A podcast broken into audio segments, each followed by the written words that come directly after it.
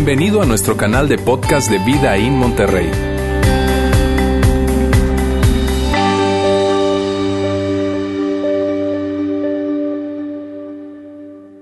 Hoy para arrancar esta serie que es una serie muy, pero muy interesante. Mira, a mí la verdad siempre me encantan las series y me encanta arrancar las series. Cuando me dicen, ¿sabes qué? Te va a tocar arrancar chido, me encanta arrancar la patada inicial. Es muy emocionante y, me emociona particularmente esta serie porque tiene todo que ver con lo que somos. Tiene todo que ver con lo que creemos y lo que somos como iglesia aquí en Vidaín.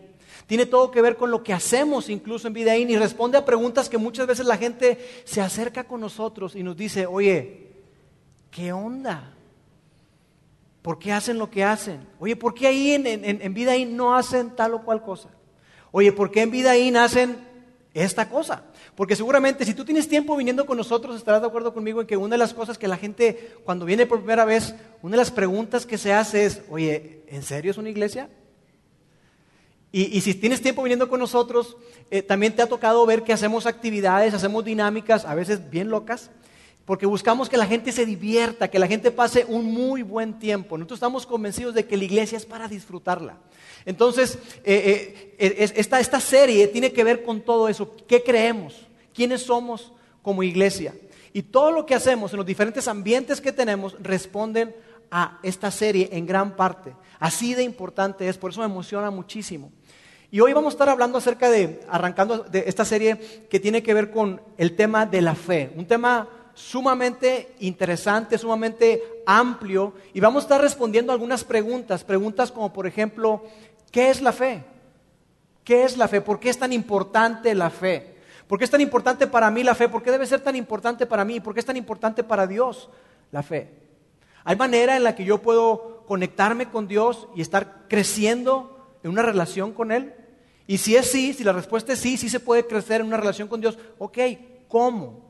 ¿Cómo puedo yo crecer en mi relación con Dios? Y por eso es tan importante y me emociona mucho poder arrancar esta serie que hemos titulado Una fe que crece.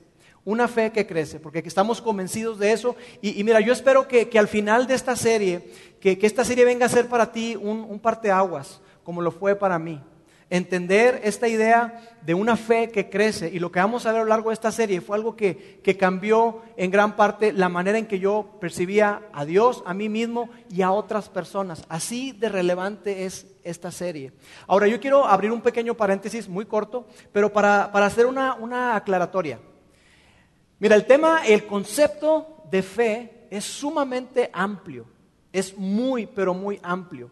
Entonces, cuando hablamos de fe, se puede, se puede confundir con un montón de cosas. Cada quien tiene su idea, cada quien tiene su manera de pensar. Eh, eh, y hay muchos paradigmas respecto a la fe. Entonces, cuando se habla de fe, muchas ocasiones, probablemente te ha tocado a ti, que escuchas comentarios de personas que cuando hablan de la palabra fe, lo conectan o lo relacionan con, con algo que tú tienes que tener para que algo que no tienes llegue. Algo que, tú tienes que desarrollar, algo que tú tienes que tener para que eso que tú quieres en determinado momento llegue. Entonces, si por ejemplo tú, tú te quieres casar, tú no tienes ni siquiera novio o novia, y tú te quieres casar, quizá tú ya estás casado, pero no tienes hijos, y tú quieres hijos. Entonces, eh, eh, eh, quizá tú lo que necesitas es que mejoren tus finanzas, tú estás buscando un empleo. Entonces la gente se acerca y te dice, ten fe, hey, ten fe. Pero la pregunta es, ¿qué significa eso? ¿Qué significa eso de tener fe? O sea, ¿es, fe en la fe? ¿Es creer por creer? De eso se trata la fe. Pero sabes, es, curioso cuando, cuando nosotros vemos a personas, a gente de gran fe, descubrimos algo, que no es creer por creer, que no es eh, como si fuera una, una ley de atracción, que entonces yo creo y de esa manera va a llegar a mí. No, no tiene nada que ver con eso. No tiene nada que ver con eso. Cuando tú ves personas de gran fe, tú te vas a dar cuenta de algo muy, pero muy interesante. Y es que ellos confían totalmente en Dios. Cuando hablamos de fe y, hablando en ese contexto de una fe que crece, a lo que nos referimos es a confianza en Dios. Así que de una manera muy sencilla para definirlo, lo podríamos decir así. Fe es confianza en Dios. Es confiar plenamente en Dios. Y mira, yo sé que cuando hablamos de este concepto, hay gente que dice, sí, yo creo.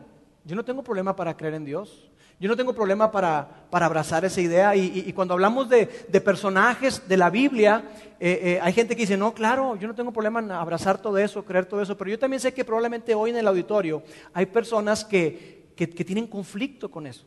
Toda esta idea de fe, de Dios, de la Biblia, de la iglesia, como que, ay, y, está bien, está bien. Pero más allá de, si tú te consideras una persona de fe, más allá de si tú te, consideras una persona que, eres un seguidor de Jesús, cristiano, católico, un, seguidor de Jesús, o a lo mejor nada que ver con eso, independientemente de lo que tú te consideres, este tema es muy relevante para ti y para mí. Así que para adentrarnos un poquito en el tema, yo quisiera que hiciéramos un ejercicio, quisiéramos un ejercicio juntos y que este ejercicio fuera un ejercicio de imaginación. Yo quiero que juntos nos pudiéramos imaginar lo siguiente. Imagina que tú crees totalmente, que tienes la absoluta certeza, la seguridad y la confianza de que Dios existe, de que Dios es un Dios personal, que Dios sabe tu nombre, que Dios te conoce y que Dios escucha tus oraciones. Imagínate que tuvieras esa completa seguridad. Imagínate que, que, tú tuvieras la confianza absoluta de que no importa lo que tú estés atravesando en este momento, no importa lo que venga más adelante en el futuro, tú puedes tener la confianza de que Dios está contigo y de que Dios tiene un plan, que lo que te sucede en la vida no es un accidente, sino forma parte de un plan mucho más grande. Así que tú y yo no somos un accidente, lo que nos ocurre no es un accidente, sino forma parte de un plan más grande, un plan de Dios. Entonces, si vienen cosas buenas a tu vida, tú dices, hey Dios, gracias, gracias porque eso formó parte de tu plan. Y si vienen cosas negativas, cosas que quizá tú no esperabas, cosas que dices tú, oh", tú por otro lado tienes esa confianza para decir, Dios tiene el control. Dios sabe por qué pasan las cosas, Dios me va a sacar adelante de eso. Tú tienes, imagínate que tuvieras esa confianza. De tal manera que, que no importa lo que venga, nada, nada, nada te va a derrumbar, nada. Porque tú tienes la certeza, la confianza de que Dios está contigo y que Él está a tu favor. Así que si viene dolor a tu vida, si viene pérdida de empleo, si viene separación, si viene la muerte de un ser querido, si viene crisis económica, si el país se va por otro lado, si la inseguridad en Monterrey sigue creciendo, tú tienes el convencimiento, la seguridad, la confianza de que Dios está contigo. Imagínate. ¿Te imaginas tener esa clase de fe? ¿Te imaginas tener esa clase de, confianza en Dios?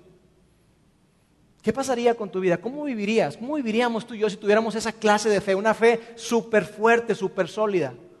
Probablemente la manera en que, en que viviéramos sería diferente. Quizá la manera en que, en que, tomamos decisiones, las decisiones que tomamos y la manera en que administramos nuestro dinero, eh, la manera en que, en que nos relacionamos, quizá todo eso sería diferente. Yo creo que sí. Cuando tú tienes una fe y una confianza absoluta en Dios, tu vida, tu vida cambia. Y sabes, hay personas que son así. Yo conozco personas que tienen esa clase de fe, esa clase de, confianza en Dios. De hecho, yo considero a mis padres unas personas de fe, personas que, incluso en momentos en la vida tomaron decisiones que, yo decía, órale, ¿qué onda? ¿Por qué hacen eso? Y después comprendí que era su fe, su confianza en Dios las que estaban haciendo que ellos tomaran tal o cual decisión. Y aquí en Vidaín, hoy tú estás sentado alrededor de muchas personas que tienen esa clase de fe. Personas que, han enfrentado cosas sumamente complicadas. Personas que, han vivido cosas, experiencias que, quizá tú dirías, yo no se la deseo ni a mi, a mi peor enemigo. Personas que, yo no alcanzo a comprender porque no lo he experimentado. La pérdida de un hijo, divorcio, la pérdida de un ser querido, cáncer, situaciones sumamente adversas que, que tú los ves y esas personas, ¿sabes qué es admirable? Que su fe no cambia, que su fe no claudica, que su fe no disminuye, al contrario, crece. Y hay algo muy atractivo en esas personas, hay algo sumamente atractivo, porque son personas que, nos inspiran a ti y a mí. Que dices, hey, ¿sabes qué? Yo quiero tener eso, yo quiero tener eso, yo quiero tener esa clase de confianza, yo quiero tener esa clase de fe. Y eso es precisamente lo que Dios quiere. Dios quiere que tú y yo podamos tener una fe fuerte, una fe creciente, una confianza absoluta en Dios. Que no importa lo que venga, tú confías en Él. Y sabes, yo no te conozco, a muchos de ustedes no los conozco, no tengo el placer de conocerlos, pero yo, yo sé algo. Yo sé que tú quieres tener esa clase de fe. ¿Y sabes por qué lo sé? Quizás no lo sepas tú. La vida te va a arrojar situaciones. Tú vas a enfrentar cosas en tu vida que tú vas a desear tener esa clase de fe, esa clase de fortaleza interna que hace que tú te sostengas en medio de la adversidad, en medio del dolor, en medio de la pérdida, en medio de lo que tú estés experimentando. Tú tienes esa fortaleza, tú tienes esa paz que va más allá del entendimiento, que sobrepasa el entendimiento. Y esa fe solo viene cuando tú y yo estamos conectados con Dios. Así que todo cambia. Todo cambia cuando tú y yo tenemos esa clase de fe. La manera en que nos relacionamos, la manera en que criamos a nuestros hijos, la manera en que manejamos nuestra moralidad, la manera en que manejamos nuestra sexualidad, la manera en que, en que manejamos hábitos y comportamientos, todo cambia cuando tú y yo tenemos esa clase de fe. Y sobre eso trata esta serie. Esta serie trata sobre la idea de que tú y yo podamos crecer en nuestra fe, que podamos crecer en nuestra confianza en Dios. Y tú quieres tener esa clase de fe, ¿sabes por qué? Porque no solamente se trata de que tú puedas abordar y enfrentar situaciones adversas, situaciones difíciles, situaciones complicadas, sino se trata de que tú y yo podamos tener una relación personal con Dios.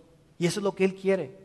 Y tú quieres tener esa clase de fe, esa clase sólida, de fe sólida, fuerte, porque toda relación está basada en la confianza, toda relación. Y Dios quiere relacionarse contigo, ¿lo sabías? Dios quiere conectarse contigo, Dios quiere eh, eh, estar en comunión contigo, Dios quiere que tú tengas una, una, relación personal, una relación íntima con Él. Y no hay relación más importante sobre la faz de la tierra que tu relación con Dios y la mía. No la hay, no la hay. Y sabes, desde el principio podemos darnos cuenta de esta conexión. Confianza y relación. Confianza y relación. Desde el principio, cuando vemos leemos en, en, la Biblia, en el Antiguo Testamento, esa parte grande de la Biblia que tiene libros poesía, históricos, de profecía, toda esa parte antigua que tiene que ver con lo que ocurrió antes de que Jesús viniera, pero que apunta a Jesús. Si tú ves el Antiguo Testamento, tú te vas a dar cuenta que cuando la relación de Dios y el hombre se dañó, fue un asunto de confianza. Y a lo mejor alguien acá dirá, eh, no, no, no, no, fue desobediencia. En el huerto del Edén, Adán y Eva desobedecieron a Dios y eso fue lo que dañó la relación, sí. Pero si tú lo piensas por un momento, te vas a dar cuenta que esa desobediencia de Adán y Eva fue porque ellos decidieron no confiar en Dios. Ellos dijeron, mira, la verdad yo tengo mis dudas, tengo mis reservas de que Dios realmente tenga mis mejores intereses en mente. Yo creo que Dios está guardando algo. Y por eso nos dijo, hey, de eso no cojas lo que haya sido. Entonces ellos decidieron no confiar en Dios y por lo tanto desobedecieron. Pero toda relación está basada en la confianza.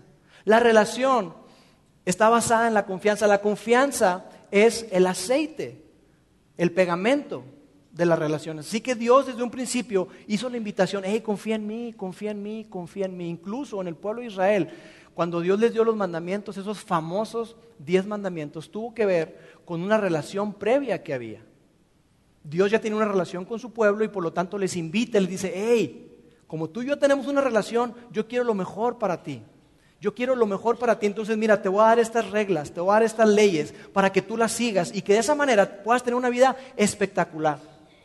Y de hecho, el cristianismo, porque ves en el Nuevo Testamento que el cristianismo en realidad es esa misma invitación de Dios a decir, hey, confía en mí. Porque Jesús no vino a poner más leyes. Jesús no vino a colocar más leyes de las que ya había. De hecho, Jesús dijo, todo se resume, la ley y los profetas se resumen en esto. Ama a Dios con todo tu corazón, con toda tu alma, con todas tus fuerzas y ama a tu prójimo como a ti mismo. Todo se resume ahí. Entonces, Jesús vino a extender una invitación para decir, hey, Dios quiere relacionarse contigo y me envió a mí para que tú puedas poner tu confianza y que esa relación que estaba dañada pueda ser restaurada. El cristianismo es una invitación a eso. Una invitación basada en la confianza, no en la obediencia. Porque tú y yo sabemos algo, y hay una gran verdad que quiero colocar aquí en pantalla y es esta. Las grandes relaciones no se construyen en base a la obediencia, sino a la confianza. Piénsalo por un momento. Las grandes relaciones no se construyen en base a obediencia, sino más bien se construyen en base a la confianza. ¿Por qué? Porque la obediencia tú la puedes forzar, pero la confianza se construye. Y si tú eres papá, ¿no es cierto? Que tú quieres y anhelas que tus hijos te obedezcan porque tienen que obedecerte. No, tú quieres que te obedezcan porque confían en ti porque creen en ti, porque saben que tú les amas, que quieres lo mejor para ellos y por lo tanto ellos dicen, sí, voy a confiar en papá y lo voy a obedecer. Tú y yo queremos eso, tú y yo anhelamos eso. Y cuando nuestros hijos actúan de esa manera y confían en nosotros, nuestra relación se va haciendo cada vez más estrecha, más sólida, más sólida. Y lo mismo ocurre con nosotros y con Dios. Por eso la fe es tan importante para Dios. Tu fe y mi fe son sumamente importantes para Dios. No es poca cosa. La fe es muy importante para Dios y por eso es que nosotros aquí en Vidaín tenemos una misión. Y la misión es guiarte a ti, guiar a las personas en una relación creciente con Jesús. Ahora, qué bonito enunciado, ¿verdad? Una relación creciente con Jesús. ¿Y a qué nos referimos con eso? ¿Qué queremos que crezca? ¿El cabello? Lo que queremos que crezca es tu confianza en Dios que crezca tu fe en Dios. Y por eso decimos una relación creciente, porque entendemos que si crece tu fe, si crece tu confianza en Dios, crecerá tu relación en Él. Eso es lo que creemos. La fe es muy importante para Dios. Queremos que cada persona que está acá pueda decir y abrazar esta verdad. Confiar en Dios, en que Dios es quien dice ser y que Él hará lo que ha prometido que hará. Eso es vivir tu fe. Eso es vivir una vida de fe. Confiar que Dios es quien dice ser, que Dios es, un Dios fiel, que Dios, que Dios cumple sus promesas como acabamos de cantar, que Dios es un Dios que está a tu favor, que Dios es un Dios de amor, que Dios está interesado en ti y que Él va a hacer todo lo que prometió. Hay muchísimas promesas que Dios tiene para ti y para mí. Y cuando tú vives creyendo y confiando en Dios, tú dices, hey, yo no sé, yo no entiendo, yo hay cosas que no, logro entender, pero yo voy a confiar en Dios y por lo tanto voy a obedecer. Y cuando tú y yo obedecemos a Dios, cuando tú y yo confiamos en Dios y por lo tanto le obedecemos, la fidelidad de Dios y tu obediencia, tu confianza mostrada en obediencia se cruzan. Y entonces Dios hace cosas increíbles en tu vida y en la mía. Eso es lo que Dios quiere. Dios quiere que tengamos una increíble fe. Una fe no estancada, sino una fe que está creciendo. Entonces, Buenísimo, ok, perfecto. Es importante para Dios, debe ser importante para mí. Yo quiero tener esa gran fe el día de mañana cuando vengan tormentas, cuando vengan cosas, pero además de eso, yo necesito tener esa fe porque entiendo que es la manera en que, las relaciones funcionan. La relación con mi esposa, con mis hijos, está basada en la fe y con Dios no es la excepción. Entonces, ¿cómo hago? ¿Cómo hago, Lauro? ¿Cómo hacemos para que nuestra fe crezca? ¿Habrá algo que podamos hacer? Y es buenísimo porque mira, nosotros creemos en Vidaín que, que hay cinco cosas que Dios usa para hacer crecer nuestra fe. De hecho, le llamamos los cinco catalizadores de la fe.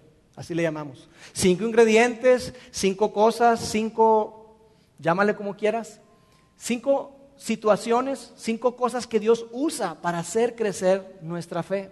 Ahora, quiero aclarar algo. Probablemente tú estás acá y tienes tiempo viniendo con nosotros y ya has escuchado acerca de este tema de los cinco catalizadores de la fe. Quizá no, pero quiero que sepas algo, que todos nuestros ambientes y todo lo que hacemos aquí como iglesia, de alguna forma está conectado con esos cinco catalizadores. Una de las preguntas más frecuentes que nos hacen es, oye, ¿cuál es su modelo de discipulado? Ese es un, término muy, muy cristianesco. ¿Cuál es su modelo de discipulado? ¿Tienen cursos o cómo hacen? Nosotros queremos apalancarnos, capitalizar lo que Dios ya está haciendo en tu vida y en la mía, porque Dios está trabajando todo el tiempo. Entonces creemos que hay cinco cosas que Dios usa. Cuando tú escuchas la historia de fe de una persona, tú vas a poder ver presente estas cinco cosas que te voy a compartir. Ahora, déjame decirte algo. No es una lista que encontramos en la Biblia. Mira, aquí están las cinco cosas según la Biblia. No, no, no, no aparece así. Pero si tú lees los evangelios, si tú lees la Biblia, si tú lees los discípulos de Jesús, cómo llegaron a Jesús, lo que ocurrió en sus vidas, tanto antes, cuando se encuentran con Jesús, y lo que ocurrió posteriormente en su vida, tú vas a ver presente estas cinco cosas. Entonces son cinco cosas muy, pero muy sencillas, pero a la vez muy poderosas. Y, y yo quiero compartirlas contigo porque es lo que vamos a estar viendo durante las siguientes semanas. Y aquí están. Los cinco catalizadores. La primera, enseñanza bíblica práctica. De eso vamos a hablar el día de hoy, entonces solamente lo menciono. Enseñanza bíblica práctica es una de las cinco cosas que Dios eh, hace crecer nuestra fe. La otra son relaciones providenciales. Mira, cuando, cuando tú escuchas la historia de una persona y su fe, tú vas a escuchar cosas como estas. Mira, la verdad es que yo estaba pasando por situaciones difíciles en casa, mi matrimonio estaba así, mi matrimonio estaba así, o sabes que estaba batallando con mi hijo, o sabes que tenía una crisis, eh, eh, algo estaba ocurriendo, el empleo, lo que sea. Y entonces una persona me invitó, una persona en la oficina me invitó. Entonces una amiga me invitó. Entonces una amiga me habló, un amigo me dijo, un amigo me comentó y me compartió acerca de Jesús, me compartió acerca de su fe. Son relaciones que Dios pone, que son providenciales Alguien se cruzó en tu camino para que tú pudieras hoy tener la fe que tienes. La tercera cosa, disciplinas privadas. Y como lo dice su nombre, es una disciplina. Y la disciplina generalmente tiene un contexto negativo, ¿no es cierto? Como que, ay, no, hombre, qué flojera. Voy a tener que trabajar, voy a tener que esforzarme. No, no, no, no. Pero la disciplina es algo que tú haces, que tú haces sistemáticamente, que tú haces habitualmente y que eso, esa disciplina personal, esa disciplina que le llamamos privadas, porque no es algo para que te exhibas y digas, sino es algo que tú haces tú solo, privado, hace crecer tu fe. ¿A qué me refiero con eso? Orar, platicar con Dios, leer la Biblia, estudiar la Biblia, meditar en la Biblia, dar porcentualmente, dar de tus recursos, ser generoso. Eso hace crecer tu fe. Cuando tú dices, mira, ¿sabes qué? No entiendo bien, pero Dios dice esto, lo voy a hacer, y tú obedeces, confías y lo haces, Dios empieza a trabajar. Entonces, dar porcentualmente, ser generoso, ayudar a otras personas, todo eso hace crecer tu fe. Ayunar como un hábito espiritual hace crecer tu fe. Eh, la, cuarta cosa, ministerio personal. Y ministerio personal tiene que ver con servicio. Cuando tú vas a un viaje misionero, por ejemplo, cuando tú sirves en, una organización como voluntario, cuando tú sirves a otros, Dios estira tu fe. Especialmente cuando tienes que compartir, cuando tienes que, eh, eh, ayudar a otras personas y tú estás sirviéndoles. Y a veces hay personas súper agradables y otras no tanto. Pero cuando tú estás sirviendo, tu fe se estira y tu fe crece. Y por eso nosotros aquí animamos a la gente a que sirva rápido. No, no los ponemos por un curso de 1, 2, 3, 4, 5, 6. ya te graduaste del 6, ahora sí puedes servir. No, Tú llegas acá y, te vamos a desafiar y te vamos a invitar a que tú puedas servir, porque estamos convencidos de que cuando tú sirves, tu fe crece. Y por último, circunstancias cruciales. Circunstancias cruciales. Tiene que ver con esas cosas que llegan a tu vida para cambiarla para siempre. Pueden ser cosas buenas, por ejemplo, el nacimiento de un hijo. ¿No es cierto que cuando llega un hijo o una hija a nuestra vida, tu vida jamás vuelve a ser la misma? Ya no vuelves a dormir igual tu vida cambia para siempre. Y son cosas muy positivas. Y, también eso te hace crecer en tu fe porque tú empiezas a preguntarte cosas, oye, ¿cómo lo educo? Que Dios estira tu fe. Pero circunstancias cruciales, por lo general, son cosas negativas. Esas situaciones que llegan a tu vida y a la mía, como la muerte de un ser querido, como una enfermedad terminal, algo que llega y que sacude tu vida, y que, hace que, te sientas como que estás en el aire y, no hayas de dónde agarrarte y te agarras de Dios. Y entonces conoces a Dios en una forma en que jamás la habías conocido. Y entiendes entonces que, siempre que, que, tengas una circunstancia, una situación, tu primer lugar a donde vas a ir es a Dios. Dios es el único que te puede sacar adelante. Circunstancias cruciales. Entonces, esas son las cinco cosas que Dios usa para hacer crecer nuestra fe. Ahora, quizá tú las ves y vas a decir, oye, no, yo creo que son seis. Les faltó una. Bien, está bien. O quizá diga, no, mira, para mí son tres. Se dice como que yo las, yo las este, resumiría en tres. Está bien. Pero esto, esto es lo que hemos visto nosotros a lo largo del tiempo, que hay cinco cosas que Dios sistemáticamente usa para que tu fe y la mía crezca. Entonces, hoy vamos a comenzar con la primera, que es enseñanza bíblica práctica. Enseñanza bíblica práctica. Y mira, cuando tú escuchas la historia de una persona acerca de cómo llegó a la fe, acerca de cómo creció su fe, tú vas a escuchar algo parecido a esto. Mira, la verdad es que yo, yo iba a la iglesia, a veces, no siempre, pero iba a la iglesia y, bueno, pues no me gustaba mucho, este, a lo mejor de niño algo, pero después eh, eh, lo que ocurrió fue que yo iba, o a lo mejor sistemáticamente, pero iba, iba, iba, y, la verdad es que no entendía nada. No entendía nada, y a veces yo, yo, yo sentía como que, pues entraba y salía igual, salía igual que como entré. Y hablaban de cosas ahí extrañas que, que, yo no lograba aterrizar. Pero entonces una persona me invitó a un lugar. Una persona me invitó a un grupo de estudio de la Biblia. Una persona en un lugar, en una iglesia o lo que sea, donde alguien abrió la Biblia, donde alguien enseñó la Biblia. Y por primera vez en mi vida pude entender de lo que estaban hablando. Y por primera vez en mi vida no solamente pude entender, sino supe qué hacer con eso. Supe cómo ponerlo en práctica. Y eso cambió mi vida. Porque ¿qué crees que yo empecé a hacer eso que dijeron? Y órale, yo me di cuenta que, que algo empezó a pasar dentro de mí. Entonces, eso es algo que, que vemos una y otra y otra vez, cuando la gente habla acerca de la fe. Entonces, yo hoy simplemente quiero eh, compartir un pasaje que está en Mateo capítulo 7 y para darte un poquito de contexto a, Mateo. Eh, Mateo es uno de los biógrafos de Jesús. Mateo, Marcos, Lucas y Juan. Y, Mateo escribió acerca de, algo que Jesús hizo. Porque mira, hay un, hay un problema cuando hablamos de, de la Biblia. Y es que generalmente la Biblia se abre para dar una lección. La Biblia se abre para dar un discurso. La Biblia se abre para transmitir información. Pero no se asocia con aplicación. Y Jesús enseñaba muy diferente. Jesús enseñaba a aplicación y por eso es que la gente se maravillaba de su enseñanza. Entonces en Mateo capítulo 7 Jesús está dando un discurso que es un discurso muy pero muy famoso, un sermón que dio en un monte y se le conoce por lo tanto como el sermón del... Eh, qué creativo, ¿verdad? El sermón del monte, porque lo dio en un monte. Entonces, Jesús está ahí y Jesús está hablando de cosas sumamente prácticas. Jesús está diciendo, mira, ¿sabes qué? Si alguien te pide que tú vayas, que lo acompañes una milla, ve con el dos. Si alguien te pide tu capa, dásela. Si alguien te golpea en la mejilla, ponle la otra. Si alguien te ofendió, perdónalo. Si alguien ves en necesidad, ayúdalo. ¿Sabes qué? Si tú estás ahí en la iglesia y te acuerdas, cuando vas a dar tu ofrenda, cuando vas a presentar tu ofrenda delante de Dios, te acuerdas que alguien tiene algo en contra tuya, ve y resuelve eso y luego regresas. ¿Sabes qué?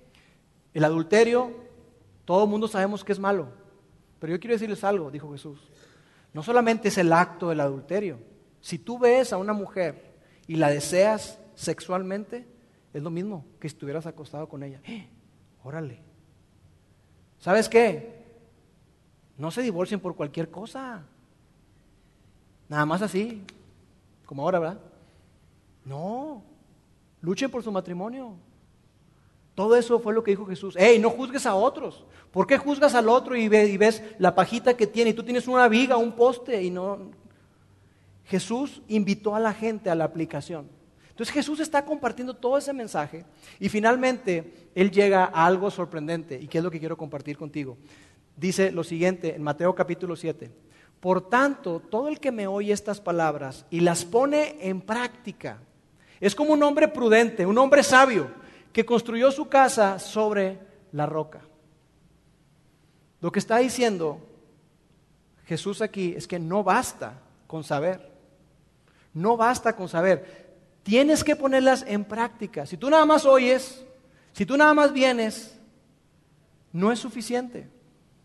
No es suficiente. Tienes que ponerla en práctica. Y aquí habla de un hombre prudente, un hombre sabio.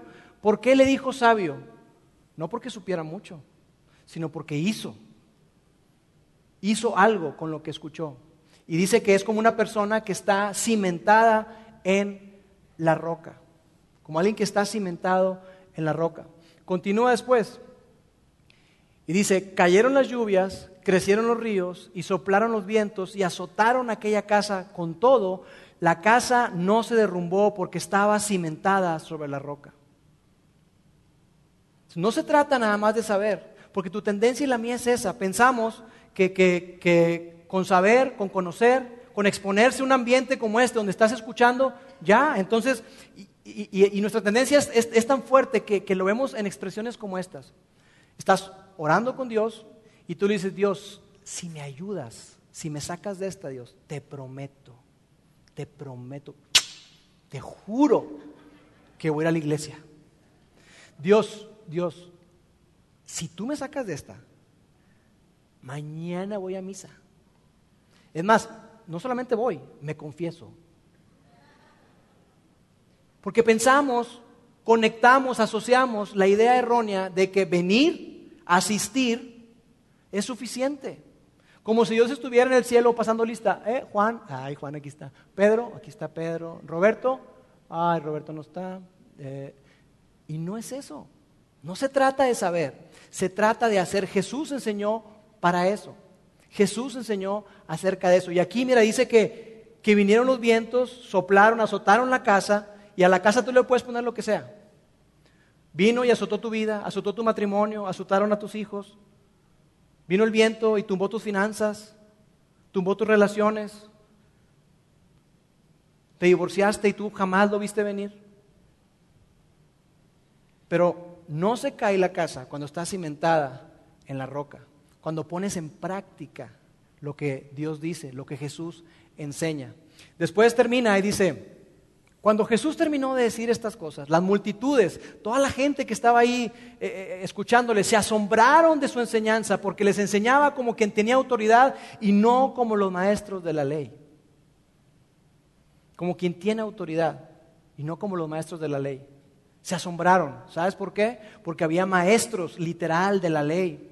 Personas que conocían la Biblia increíble, que podían recitar salmos, que podían decir un montón de cosas que tú les hablabas, oye, ¿qué fue lo que dijo el profeta Isaías? Ah, mira, el profeta Isaías dice, así de corazón se sabían las cosas, pero no les alcanzó, porque ellos no lo vivían, no lo practicaban. Y el desafío y la invitación de Jesús para nosotros es, hey, practica, pon por obra. Y sabes, para mí esto es muy importante, porque donde yo crecí, yo crecí en una iglesia desde muy pequeño, y la iglesia donde yo crecí se ponía muchísimo énfasis en el conocimiento, mucho. Es algo a lo cual yo estoy agradecido, porque eso aprendí en la Biblia y aprendí un montón de cosas. Pero aprender o saber no alcanza, aprender no es suficiente. ¿Sabes qué provoca el conocimiento? El conocimiento provoca orgullo, ¿Sabes qué provoca cuando una persona eh, eh, obedece porque tiene que obedecer? Que te haces prejuicioso. Y entonces ves una persona y, hmm, mira a este tipo. Empieza uno a pensar como si uno fuera un santo. Y está totalmente equivocado. El conocimiento tiene su lugar, por supuesto que es importante, pero no, es, no alcanza, no es suficiente. Tú tienes que practicar, tienes que poner por obra. Entonces para mí es muy importante que aquí en Vida y nosotros el énfasis está en la enseñanza bíblica práctica, práctica. Y cada vez que tú vengas a alguno de nuestros ambientes, desde niños, adolescentes, adultos, siempre, siempre, siempre vamos a buscar que el énfasis esté en la aplicación, que tú salgas de aquí con algo por hacer, que sepas qué hacer. No nada más que digas, ay, qué padre, no, sí, me entretuvo. No, que tú puedas saber, salir sabiendo qué hacer. Entonces, quiero compartir contigo otro texto que está en la carta de Santiago. Santiago era el hermano de Jesús. Y es muy, pero muy padre porque este mismo concepto que habla Jesús acerca de aplicar, Santiago lo menciona también. Santiago, eh, eh, en esa carta, en el capítulo primero, él dice lo siguiente, no se contenten solo con escuchar la palabra, pues así, si solamente la escuchan, se engañan ustedes mismos, llévenla a la práctica. Hey, no nada más escuches, ponla en práctica. Ponla en práctica. Y esta palabra práctica es la misma palabra griega que se usa en la traducción, en esa narrativa de Jesús, que habla del hombre prudente que puso en práctica, que no solamente escuchó, sino que puso en práctica, es la misma palabra. Y este concepto de engañarse a ustedes mismos es, es lo que tú y yo hacemos. Porque no es cierto que muchas veces viene gente contigo, conmigo, para que les demos consejo y, lo que están buscando es, escuchar lo que ellos quieren escuchar. Ya tomaron la decisión. De igual forma, tú y yo a veces vemos y, decimos, ah, mira, aquí dice que hay que hacer esto. No, pero, pero no, no, mi situación no aplica. Mi situación es diferente. Es más, si Santiago supiera, conociera a mi marido, uff. Si conociera a mi esposa, no, hombre.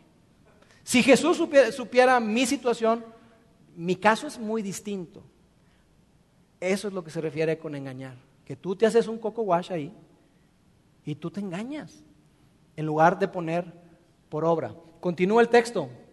Dice, el que escucha la palabra pero no la pone en práctica es como el que se mira el rostro en un espejo y después de mirarse se va y se olvida enseguida de cómo es. Y me encanta Santiago, porque es como Santiago dice, ¿cómo se lo pongo con bolitas y palitos? Y dice, ah, pues ya sé. Ya sé, definitivamente es como un espejo. Es como mirarte al espejo. Y, mira, yo los veo a ustedes ahora y, muy guapos, arreglados y arregladas, muy bien. Pero seguramente cuando tú te levantaste en la mañana no tenés esa cara. Tú te viste y ¡ay! Todo el pelo así chueco, ¿verdad? A lo mejor tenías la cara de momo, el, el monito ese, ¿verdad? Que está muy de moda. Así que, este, y tú te viste y dijiste, ¿qué pasó?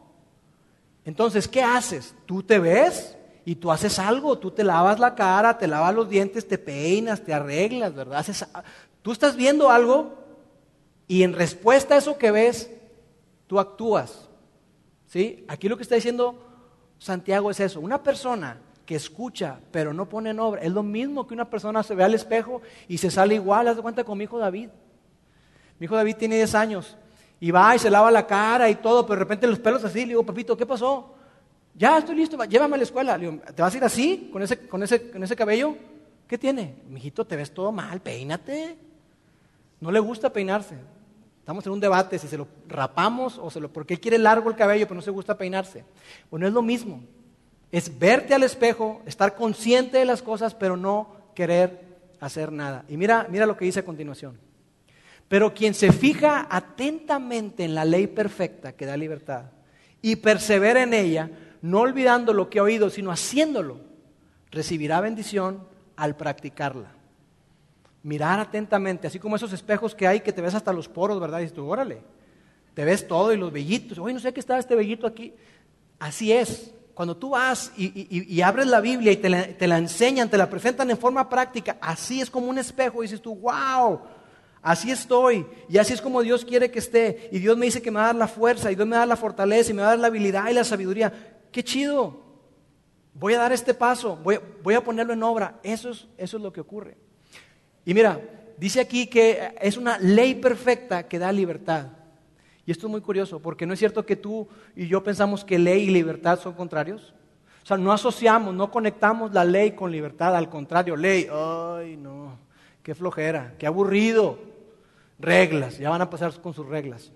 Pero aquí está hablando de que cuando tú y yo obedecemos, cuando confiamos en Dios y ponemos en obra lo que Él dice, encontramos una libertad increíble.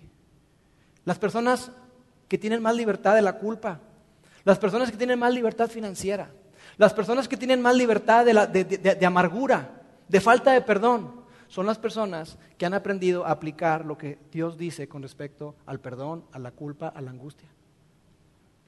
Cuando tú y yo ponemos en práctica lo que Dios dice, entonces tu confianza en Dios y la fidelidad de Dios se cruzan y Dios empieza a intervenir en tu vida, en tus relaciones, en tus emociones, en tus finanzas, en tu sexualidad, en tu moralidad, en la manera en que educas a tus hijos. Y entonces tú experimentas bendición. Experimentas la bendición de vivir en la voluntad de Dios, de vivir una vida de significado, una vida de propósito, una vida abundante, una vida de plenitud. Eso es lo que tú y yo experimentamos. Cuando decidimos dar un pequeño paso y decir, Dios, voy a hacer esto. No porque lo entienda, porque nos encanta entender, no porque lo entienda Dios, no porque sea lo cool, lo in. No, quizá está totalmente fuera. Quizá la gente podrá decir que qué loco, pero lo voy a hacer. Lo voy a hacer porque tú me lo pides y yo confío en ti. Y cuando tú haces eso, tu fe crece. Tu fe crece impresionantemente. Amigos, en resumen, hoy, con esta primera parte de enseñanza bíblica práctica es esta. La diferencia está en la aplicación. La diferencia no está en el conocimiento, no está en que sepas mucho, no, está en que te conviertas en un teólogo. La diferencia en tu vida y en la mía está en que apliquemos la palabra de Dios a nuestras vidas. Entonces, no es que tantos estudios bíblicos asistes, no es que tanto vienes a la iglesia, sino qué estás haciendo con eso que sabes. Que vivas con la pregunta, ¿qué requiere el amor de mí? ¿Qué requiere el amor de mí? Porque eso es vivir nuestra fe. Que si tú ves una necesidad, Tú dices, ¿qué requiere el amor de mí? Que yo vaya y vas. ¿Qué requiere el amor de mí? Que yo perdone. ¿Qué requiere el amor de mí? Que yo ayude, que yo apoye. ¿Qué requiere el amor de mí? Que yo suelte eso que, que traigo muchos años. Y eso es lo que buscamos aquí. Eso es lo que buscamos en este lugar, que tú y yo podamos vivir con esa convicción de que la aplicación hace toda la diferencia. Así que hoy para terminar, en el tiempo que me queda, ya para terminar, quiero cerrar con una aplicación. Entonces, hablando acerca de todo esto de ser práctico y, lo que dice Santiago y poner por obra y lo que dijo Jesús, la pregunta que yo quiero que pienses esta semana es la siguiente. ¿Qué es lo que tienes que hacer? ¿Qué es eso que tienes que hacer? ¿Qué es eso que tienes que empezar a practicar? Y mira, cuando yo pongo esta pregunta, probablemente ya te vinieron un montón de cosas a la mente. Porque probablemente tú lo que tienes que hacer es que tienes que confesar. Tú tienes que ir y confesarle a tus hijos y a tu esposa lo que estás haciendo. Quizá tú tienes que confesarle a tu esposo lo que has estado haciendo. Quizá tú tienes que, confesar a tu socio lo que estás haciendo. Quizá tú tienes que perdonar. No, es que no puedo perdonar eso. Quizá tú tienes que perdonar. Quizá tú tienes que luchar por una relación que has estado dejando y que dices tú, no, ya, Quizá Dios te dice, lucha por esa relación, no te rindas, lucha, pelea. Quizá tú tienes que soltar una relación. Yo no sé qué es lo que tú tengas que hacer, pero tú sí lo sabes. ¿Qué tienes que hacer? Perdonar, ayudar, dar, soltar, retomar, luchar.